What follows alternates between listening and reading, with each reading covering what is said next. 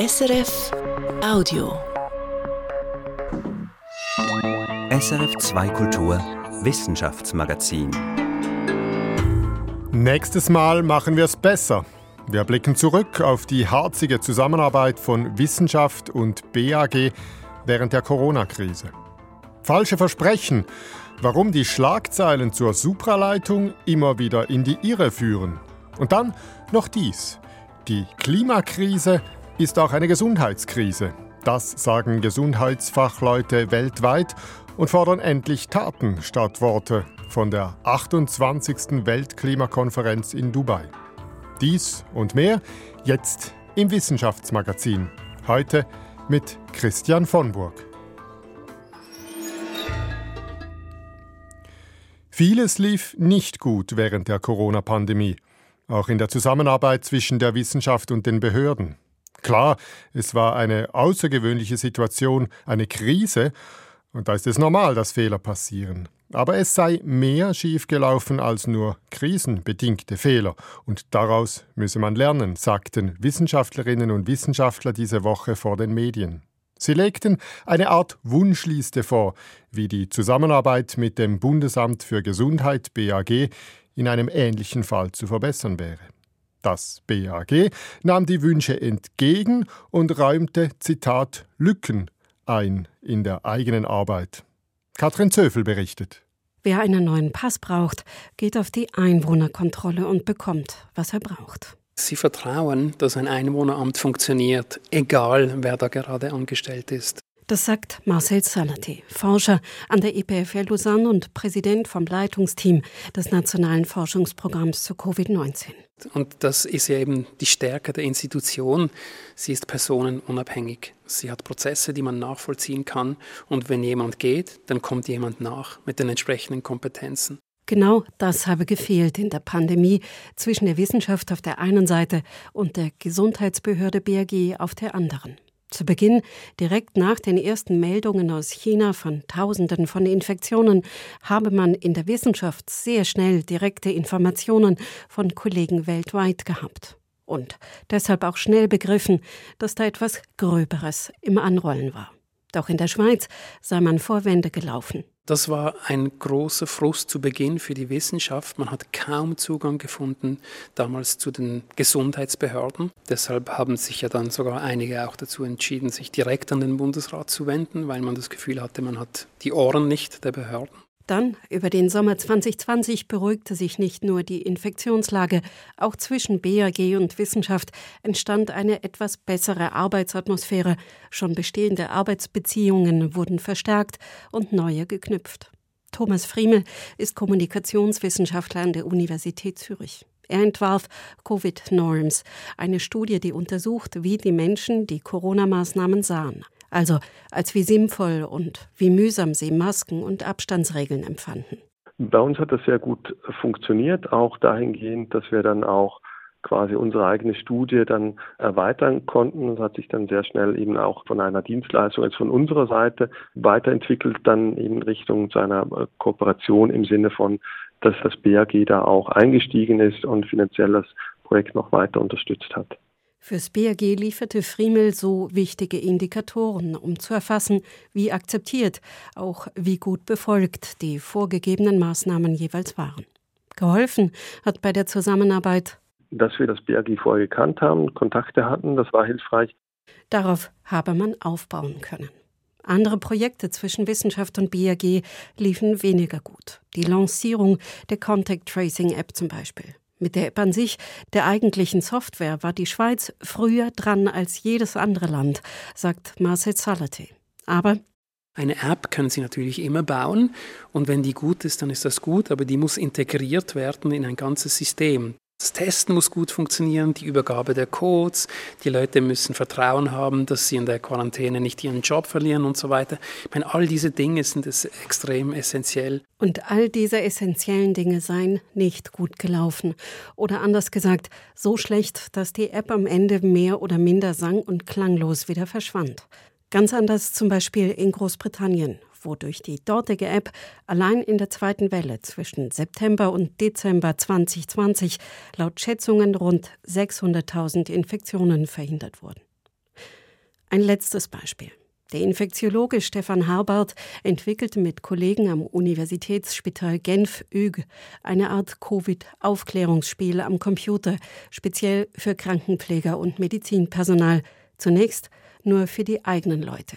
Die kantonalen Instanzen hier in Genf haben gesagt, ja, das ist doch klasse, äh, tut er doch bitte den anderen Nursing Homes und äh, Altersheimen in Genf auch den Zugriff erlauben. Von da ab verbreitete sich das Spiel, wurde immer beliebter. Auch das BRG half mit, machte das Spiel in der Deutschschweiz bekannt. Doch als es im Sommer 2021 darum ging, das Projekt des ÖG mit einer Anschlussfinanzierung solider aufzustellen, hieß es Nein. Eine vertane Chance, sagt Stefan Harbart. Das kann man ja auch weiterhin benutzen. Jetzt haben wir schon diese ganzen Pflegekräfte so ein bisschen am Schlawittel. Die sind es schon gewohnt und da können wir das ja auch noch weiter ausbauen, auch für die Zukunft. Im Herbst 2021, gerade als die Impfdebatte immer stärker von Fake News geprägt wurde, musste Habert das Spiel vom Netz nehmen und verlor so die Chance, mit Fakten gegenzusteuern. Ein funktionierendes Tool wurde abgeschaltet. Die Bilanz ist also mindestens durchwachsen. Die Forschenden legen nun konkrete Empfehlungen vor. Mehr Austausch, mehr Kennenlernen und eine institutionalisierte Zusammenarbeit. Die Vizechefin des BRG, Linda Nartey, signalisiert, man höre zu. Das jetzt einfach im Sand verlaufen zu lassen, da hat niemand, wirklich niemand ein Interesse. Auch wenn sie und alle ihre Angestellten hoffen, dass die nächste Krise nicht so schnell komme. Die Nachbearbeitung der Corona-Krise. Katrin Zöfel hat berichtet. Und jetzt ist Felicitas Erzinger bei mir mit den News der Woche. Was bringst du uns mit, Felicitas? Als erstes eine Weltpremiere. Eine Weltpremiere, große Worte, worum geht's? Großbritannien hat diese Woche eine Therapie zugelassen, die auf der Genschere CRISPR basiert. Wenn wir uns das kurz in Erinnerung rufen, das ist eine Technik, mit der man ganz gezielt einzelne Gene verändern kann. Entdeckt wurde das vor elf Jahren und nun ist die Technologie in der Klinik angekommen.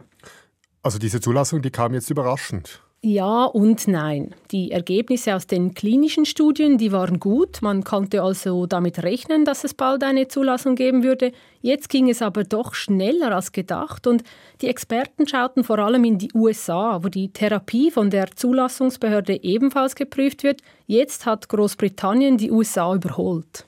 Aber sag, äh, um was für eine Therapie handelt es sich denn nun ganz konkret? Also eigentlich sind es zwei Gentherapien gegen zwei Krankheiten, die sind sich aber sehr ähnlich und darum hat man sie gemeinsam zugelassen. Mhm. Sie helfen gegen zwei Blutkrankheiten. Das eine ist die Sichelzellanämie. Sie führt dazu, der Name, der sagt es schon, dass die roten Blutkörperchen wie Sicheln aussehen, also quasi platt und spitz statt rund. Das kann die Blutgefäße verstopfen, Organe schädigen, ist schmerzhaft für die Betroffenen und kann auch tödlich enden. Und die andere Blutkrankheit, die heißt Beta-Thalassämie. Sie kann zu schwerer Blutarmut führen. Betroffene brauchen darum immer wieder Bluttransfusionen. Und in beiden Fällen da ist ein genetischer Fehler im Hämoglobin schuld. Hämoglobin, das ist der rote Blutfarbstoff, der Sauerstoff transportiert. Und die neuen Therapien, die beheben nun diesen genetischen Fehler, oder wie funktioniert das? Nicht ganz, sie umgehen den Fehler eher. Sie reparieren nämlich nicht das fehlerhafte Gen, sondern machen ein anderes Gen kaputt. Das führt vereinfacht gesagt dazu, dass sich ganz viel gutes Hämoglobin bildet, das schädliche Hämoglobin wird verdünnt. Und ganz speziell sind noch zwei Dinge. Zum einen, dass es nur eine einzige Behandlung braucht und dass es zum ersten Mal nicht nur bloße Symptombekämpfung ist, sondern wirklich das Problem an der Wurzel packt. Ja, und wie muss ich das jetzt verstehen? Ist jetzt also der Startschuss gefallen, das wirklich breit anzuwenden? Ganz generell ist es plausibel, dass jetzt auch für viele andere Krankheiten Zulassungen für Therapien basierend auf der Genschere folgen werden. Und um beim konkreten Beispiel der Blutkrankheiten zu bleiben, die sind vergleichsweise häufig. Es könnten generell schon viele Menschen davon profitieren. Wie so oft gibt es ein Aber. Die Therapie, die ist nämlich sehr aufwendig und für die Betroffenen eine Tortur, denn es ist eine Stammzelltherapie und da braucht es vorher erst eine Chemotherapie. Und es ist extrem teuer, mehr als zwei Millionen Franken pro Person. Die Preise werden bestimmt noch fallen, wie viel ist aber schwer zu sagen. Was bringst du uns sonst noch mit, Felicitas? eine künstliche Intelligenz, die das Wetter vorhersagen kann. Das Modell, das kommt von Google DeepMind, das ist die KI-Schmiede von Google. Und das Spezielle daran ist, es ist besser als der Goldstandard, der aktuell für Wetterprognosen benutzt wird. In 90 Prozent der Fälle war die Vorhersage der KI für die nächsten zehn Tage genauer. Und das alles in weniger als einer Minute. Das ist krass, das ist ja wahnsinnig schnell. Wie funktioniert das denn? Eben ganz anders als die herkömmlichen Modelle. Die berechnen anhand von physikalischen Gleichungen, wie sich Wärme, Luft, Wasserdampf und so weiter in der Atmosphäre bewegen. Das ist sehr kompliziert und dafür braucht es Supercomputer, also sehr starke Rechner. Und es dauert Stunden. Das KI-Modell hingegen, das haben die Forschenden mit historischen Messungen trainiert und dabei hat es eben gelernt, wie sich bestimmte Kombinationen von Wetterelementen, also eben Temperatur, Luftdruck und so typischerweise weiterentwickeln und welche Wetterlagen dann daraus entstehen. Das ist eigentlich Statistik, zu schauen, welches Wetter anhand der aktuellen Messwerte am wahrscheinlichsten ist. Das tönt sehr gut. Heißt das, die herkömmlichen Wettermodelle haben bald ausgedient?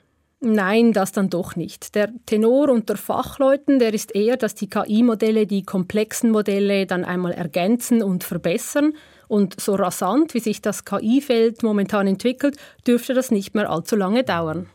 Sag etwas, würde mich noch interessieren. Dieser Vulkan auf Island bei Grindavik, kommt der nun oder äh, kommt der eher nicht? Kannst du dazu was sagen? Ja, seit Tagen bebt ja da die Erde und Experten haben sich diese Woche besorgt geäußert. Es sei wahrscheinlich, dass der Vulkan in den kommenden Tagen ausbricht. Stand heute Freitagnachmittag, wo wir diese Sendung aufzeichnen, ist es aber noch ruhig. Und äh, würde es passieren, äh, kann man die möglichen Folgen eines Ausbruchs abschätzen? Fachleute gehen davon aus, dass es Lavaströme und Feuerfontänen geben wird. Die könnten bis zum Geothermiekraftwerk in der Nähe gelangen. Und auch der Flugverkehr, der könnte eingeschränkt sein wegen der ganzen Asche in der Atmosphäre. Die Bewohnerinnen und Bewohner von Grindavik wurden aber bereits evakuiert. Für sie besteht also keine Gefahr. Supraleitung, das tönt zuerst einmal super kompliziert. Supraleiter, das sind im Kern Materialien, die bei einer tiefen Temperatur Strom praktisch widerstandslos leiten. Und sie sind aus der heutigen Technik nicht mehr wegzudenken. Für Magnetresonanztomographen zum Beispiel, für Teilchenbeschleuniger oder für die Mess- und Energietechnik. Supraleitung hat in den letzten Monaten immer wieder mal für große Schlagzeilen gesorgt. Im Sommer hatte eine Forschungsgruppe behauptet, ein Material gefunden zu haben, das Strom ohne Widerstand leite und das aber bei Raumtemperatur und unter Normaldruck. Das wäre großartig. Das wäre sozusagen der heilige Gral der Festkörperphysik. Das Problem, es stimmte nicht. Und jetzt schon wieder. Das renommierte Fachmagazin Nature hat soeben ein Paper zurückgezogen, das ähnliche Behauptungen für ein anderes Material aufstellte. Ebenfalls nicht ausreichend belegt. Was ist da los? Hat die Supraleiterforschung ein Problem? Sandro Della Torre ist der Frage nachgegangen. Die Meldung schlug nicht nur in Fachkreisen hohe Wellen, eine jahrzehntelange Suche sei zu Ende. Ein Supraleiter, der bei Raumtemperatur und normalem Druck funktioniere, sei gefunden. So stand es in einer südkoreanischen Studie, die im Juli vorab veröffentlicht wurde. Das Medienecho war groß, die Fachwelt war skeptisch, so sagt Bernhard Keimer, Direktor am Max-Planck-Institut für Festkörperforschung in Stuttgart rückblickend. Es gab viele Anzeichen, dass man dort unsauber gearbeitet hatte. Also ich hatte große Skepsis. Bernhard Keimer entschied, dass sein Team die Ergebnisse aus Südkorea sofort nachprüfen müsse. Zu offensichtlich waren die Mängel der Arbeit und zu außerordentlich war die Behauptung. Ein Material, das auch ohne starke Kühlung und ohne dass es unter großen Druck gesetzt wird, supraleitend ist, gilt als heiliger Gral der Festkörperforschung. Potenziell hieße das, es könnte unser Stromnetz viel effizienter machen oder es könnte in der Medizin MRI-Maschinen auf ein ungeahntes Level bringen. Doch es bleiben Gedankenspiele. Schnell wurde Bernhard Keimer klar, dass seine anfängliche Skepsis berechtigt war. Mit eigenen Messungen fanden er und sein Team am Max-Planck-Institut rasch den Fehler. Hinter den Behauptungen aus Südkorea sei kein böser Wille gestanden, sagt Bernhard Keimer. Hier hat es sich um inkompetente Forscher gehandelt und das konnte man dann sehr schnell auch nachweisen durch weltweite Zusammenarbeit. Die Forschungsgemeinschaft habe gut reagiert, also alles halb so wild.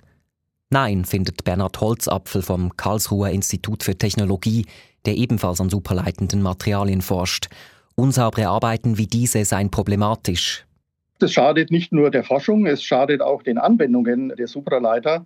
Denn wenn solche riesigen Erwartungen geschürt werden, die dann regelmäßig auch enttäuscht werden, kommt natürlich das gesamte Potenzial der Supraleitung in Misskredit, äh, was nicht gerechtfertigt ist. Die Fehlleistung der südkoreanischen Forschungsgruppe entblöße ein tiefer liegendes Problem. Der Druck zu publizieren sei für die eigene Karriere und das Akquirieren von Forschungsgeldern so groß, sodass wahrscheinlich sehr oft mit hohem Risiko solche Vorabveröffentlichungen getätigt werden, die sich dann als nicht korrekt herausstellen. In der Supraleiterforschung ist es ein Muster, dass sich große Behauptungen im Nachhinein als falsch herausstellen. Besonders schwer wiegt der Fall rund um den Forscher Ranga Diaz von der University of Rochester in New York. Erst letzte Woche zog das Fachblatt Nature ein Paper des Forschers zurück. Es ist bereits das dritte zurückgezogene Paper für Ranga Diaz. Der Forscher und seine Mitautoren behaupteten, sie hätten einen Superleiter gefunden, der bei Raumtemperatur und etwa 10.000-fachem Atmosphärendruck funktioniere, was ein Durchbruch gewesen wäre. Hier liege es nicht an Inkompetenz oder zu optimistischen Interpretationen, wie im Fall der südkoreanischen Forscher findet Bernhard Keimer vom Max-Planck-Institut. Hier habe ein Forscher systematisch die Fachwelt hintergehen wollen. Also in einem Fall ist ganz klar, dass er Daten aus einem anderen Material genommen hat und dann ein bisschen verarbeitet hat und als neue Daten einen neuen Superleiter verkauft hat. Also das konnte man nachweisen. Nicht die Forschungsgemeinschaft habe versagt, sondern die Fachzeitschrift Nature, die die Studie nicht ausreichend geprüft habe. Also ich glaube, wenn man die Community wirklich ernsthaft befragt hätte, dann wären diese Papers nicht veröffentlicht worden. Bernhard Keimer sieht hinter Ranga Diaz Betrug auch eine finanzielle Motivation. Wenn man tatsächlich einen Raumtemperatursuperleiter entdecken würde, dann hätte das natürlich auch eine finanzielle Tragweite. Und der Herr Diaz hat ja auch eine Firma gegründet und nach Finanzierung gesucht. Das hat er sicherlich auch mit reingespielt. Betrüger gäbe es aber überall. Dahinter stehe kein systematisches Problem der Supraleiterforschung, findet Bernhard Keimer.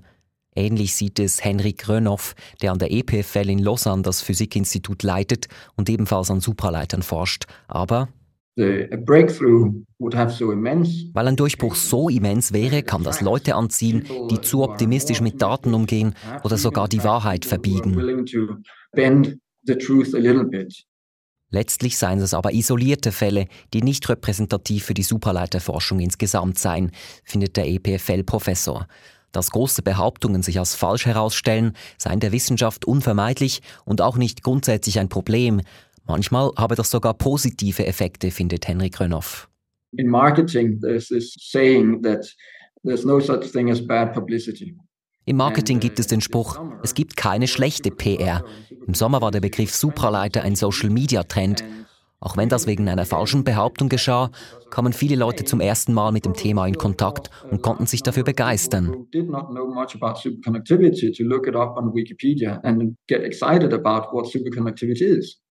In der Forschungsgemeinschaft ist der Optimismus derzeit groß, dass bald bessere Supraleiter als die heutigen gefunden werden. Da sind sich die befragten Wissenschaftler einig.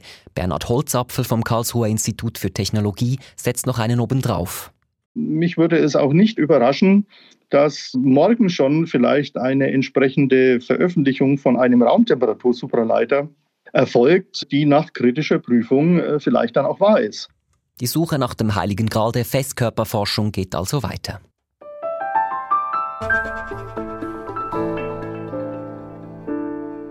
Ende November beginnt in den Vereinigten Arabischen Emiraten die nächste Weltklimakonferenz. Es ist bereits die 28. Doch noch immer nehmen unsere CO2- und Treibhausgasemissionen nicht ab. Der Anstieg ist zwar abgeflacht, aber er steigt auch dieses Jahr weiter an, wie die WMO, die Weltmeteorologieorganisation in Genf, diese Woche berichtet hat. Und das, weil die Welt, weil wir Menschen weiterhin unbeirrt Öl, Gas und Kohle verbrennen. Die Klimaforschung ruft schon lange zur Kehrtwende auf, zum sehr schnellen Umstieg auf klimafreundliche erneuerbare Energieträger. Jetzt stimmen andere lautstark mit ein, und zwar der Medizin- und Gesundheitssektor, weil fossile Brennstoffe nicht nur den Klimawandel ankurbeln, sondern auch zu einer immer größeren Bedrohung für den Menschen werden. Volker Rasek berichtet. Polkappen, die schmelzen, Meereis, das schwindet, Ozeanströmungen, die schwächeln, typische Fiebersymptome, mit denen sich der Patient Erde herumplagt. Doch der Klimawandel gefährdet auch die Gesundheit des Menschen. Er ist zugleich ein dringender medizinischer Notfall. Die FMH, die Verbindung der Schweizer Ärztinnen und Ärzte, bezeichnet die globale Erwärmung sogar als größte gesundheitliche Bedrohung unseres Jahrhunderts. Merkwürdig, aber so wurde wurde sie lange nicht gesehen. Das sagt auch Jenny Miller, die Direktorin der globalen Klima- und Gesundheitsallianz. Am Anfang wurde der Klimawandel als reines Umweltthema dargestellt, als Problem für Eisbären oder Gletscher. Doch inzwischen stecken wir mitten in der Klimakrise. Fast jedes Land leidet unter Überschwemmungen, Waldbränden, Dürren, Hitzewellen oder Infektionskrankheiten, die in neue Regionen vordringen. Das geschieht heute vor jedermanns Haustür. Deshalb versucht die Medizin- und Gesundheitszunft jetzt, sich mehr Gehör zu verschaffen. Kurz vor Beginn der nächsten Weltklimakonferenz in Dubai veröffentlicht sie einen offenen Brief an die Adresse der Politik. Es ist ein kollektiver Aufschrei. Medizin- und Gesundheitsorganisationen aus der ganzen Welt fordern darin endlich verbindliche Beschlüsse zum Ausstieg aus der Nutzung von Kohle, Erdöl und Erdgas. Zusammen sprechen die Verbände für 46 Millionen Ärzte und andere Fachkräfte. Wenn wir nicht aus den fossilen Brennstoffen aussteigen, wenn die Klimakonferenz nicht endlich die fundamentalen Ursachen des Klimawandels angeht, ist das ein großes Versagen. Denn dann versäumen wir es, die Gesundheit der Menschen zu schützen. In den letzten beiden Jahrzehnten sind bis zu 300.000 Menschen im Zusammenhang mit Hitzewellen gestorben und zwar jedes Jahr. Das sind Zahlen, die von der Weltgesundheitsorganisation stammen. Doch es dürfte noch viel schlimmer kommen. In der zurückliegenden Woche ist auch der Lancet Countdown erschienen, ein Expertenbericht über Klima und Gesundheit, der jedes Jahr aktualisiert wird. Diesmal enthält er zum ersten Mal ein Szenario für eine 2,7 Grad wärmere Welt. Darauf steuern wir im Moment immer noch zu. Der Gesundheitswissenschaftler Louis Jamin vom University College in London zählt zum Kreis der über 100 Autorinnen und Autoren. Unsere Prognosen zeigen, bei einem ungebremsten Klimawandel nehmen die Gesundheitsgefahren beinahe exponentiell zu. Seit dem Jahr 2000 ist die Zahl globaler Todesfälle durch extreme Hitze bereits um 85 Prozent gestiegen. Bis zur Jahrhundertmitte könnte sie aber noch einmal 370 Prozent höher liegen. Und bis dahin sind es nur noch 27 Jahre. Da werden wir sehr, sehr schnell sein. Europa sticht dabei im wörtlichen Sinne als Hotspot heraus. Von allen Kontinenten hat Europa gegenwärtig die höchste Sterberate im Zusammenhang mit extremer Hitze. In den letzten fünf Jahren waren es im Schnitt 700 Todesfälle auf eine Million Einwohner pro Jahr. Das sind Zahlen für die Altersgruppe über 65. Durch die globale Erwärmung dringen auch tropische Infektionskrankheiten in andere Regionen vor, wie etwa Malaria und Dengue-Fieber. Die Erreger werden von Stechmücken auf den Menschen übertragen. Das komme auch auf uns zu, sagt der Umweltwissenschaftler Martin Rösli vom Schweizerischen Tropen- und Public Health Institut. Also man sieht schon jetzt, dass in vielen Gebieten Tigermücken vorkommen, wo es das früher noch nicht gab, dass das in Frankreich, in Italien jetzt schon so Ausbrüche gibt von Dengue, von Chikungunya, Zika und so weiter, Westnilfieber und das wird irgendwann früher oder später in der Schweiz auch auftreten. Auch Zecken werden potenziell gefährlicher. Das Risiko für Erkrankungen durch ihre Stiche wächst. Die Blutsauger können das FSME-Virus auf den Menschen übertragen, den Auslöser der sogenannten Frühsommer-Meningoenzephalitis, einer Hirnhautentzündung. In seltenen Fällen verläuft sie sogar tödlich. Man kann sich allerdings dagegen impfen lassen, und das wird der Bevölkerung auch empfohlen. Carlos Quinto gehört dem Zentralvorstand der FMH an. Zur Situation in der Schweiz sagt der Mediziner, dass die Risikozonen für FSME größer werden und die Zahl der Infektionen steigt. Ich würde sagen, vor ein, zwei Jahrzehnten hatten wir einige Spots. Schaffhausen, Aretal, Brinzersee, Thunersee. Und das hat sich flächendeckend gefüllt. Also jetzt haben wir einfach nur noch die Höhenlagen, die noch FSME-frei sind. Es gibt weitere wachsende Gesundheitsrisiken, zum Beispiel für Bluthochdruckpatienten. Wenn sich bei einer Hitzewelle ihre Gefäße weiten und sie ihre Medikamente nicht niedriger dosieren, kann der Blutdruck zu stark abfallen. Sie kollabieren, stürzen und ziehen sich womöglich Knochenbrüche zu. Beim Bergsteigen wächst das Risiko für Unfälle und Verletzungen durch Steinschlag, weil der Permafrost im hochalpinen Gelände immer mehr auftaut. Andere Länder trifft es allerdings noch viel schlimmer. Man denke nur an Pakistan im vergangenen Jahr. Erst bis zu 50 Grad Hitze im Frühling, dann beispiellose Monsunregenfälle über den ganzen Sommer. 1300 Menschen starben, 33 Millionen waren betroffen. Der pakistanische Klimaforscher Fahad Said. Seit 15 oder 20 Jahren sind Teile Pakistans jetzt in jeder Saison von Wetterextremen betroffen. Und es sind die Ärmsten der Armen, die darunter leiden. Die Klimakonferenz findet diesmal in einem Ölstaat statt. Geleitet wird sie ausgerechnet vom Chef eines staatlichen Energiekonzerns, der zugleich Industrieminister ist. Von ihm stammt die Aussage, er wolle die fossile Energiebranche mit an den Verhandlungstisch holen, um so zu konstruktiven Lösungen zu kommen. Medizin- und Gesundheitsverbände fordern das genaue Gegenteil. Noch einmal Jenny Miller aus den USA. Wir denken, dass die fossile Energieindustrie keinen Platz am Verhandlungstisch haben darf. Sie blockiert seit Jahrzehnten Maßnahmen zum Klimaschutz. Ganz gleich, was die Firmen behaupten. Das hat sich bis zuletzt nicht geändert. Allerdings wird es in Dubai auch zum ersten Mal einen Konferenztag geben, der sich allein den Gesundheitsgefahren durch die Nutzung von Kohle, Öl und Gas widmet. Das Problem bekommt also größere Aufmerksamkeit. Für Martin Rösli ein Hoffnungsschimmer vor den anstehenden Verhandlungen. Ich denke schon, dass das Gesundheitsargument noch klarer macht, was die Konsequenzen sind. Das erzeugt schon einen gewissen Druck, dass man sich verändern muss. Das sagt Umweltepidemiologe Martin Rösli im Beitrag von Volkom Rasek. Und hier noch ein Hinweis. Könnten Sie sich vorstellen, einen Embryo zu verschenken? Einen menschlichen Embryo, der übrig geblieben wäre, nachdem Sie oder Ihre Partnerin sich einer Fruchtbarkeitsbehandlung unterzogen hätten? Heute ist das verboten, aber bald wird in der Schweiz wohl die Spende von Eizellen zugelassen. Damit stellt sich die Frage, warum man nicht auch überzählige Embryonen spenden soll, sagen Fachleute. Was spricht für diese Embryonenspende? Was dagegen? Dieser Frage gehen wir nach in unserem Podcast Kopf voran, dem Podcast der Wissenschaftsredaktion. Und das war's von uns. Verantwortlich für die Inhalte dieser Sendung ist Irene Dietschi und am Mikrofon Tschüss, sagt Christian von Burg. Das war ein Podcast von SRF.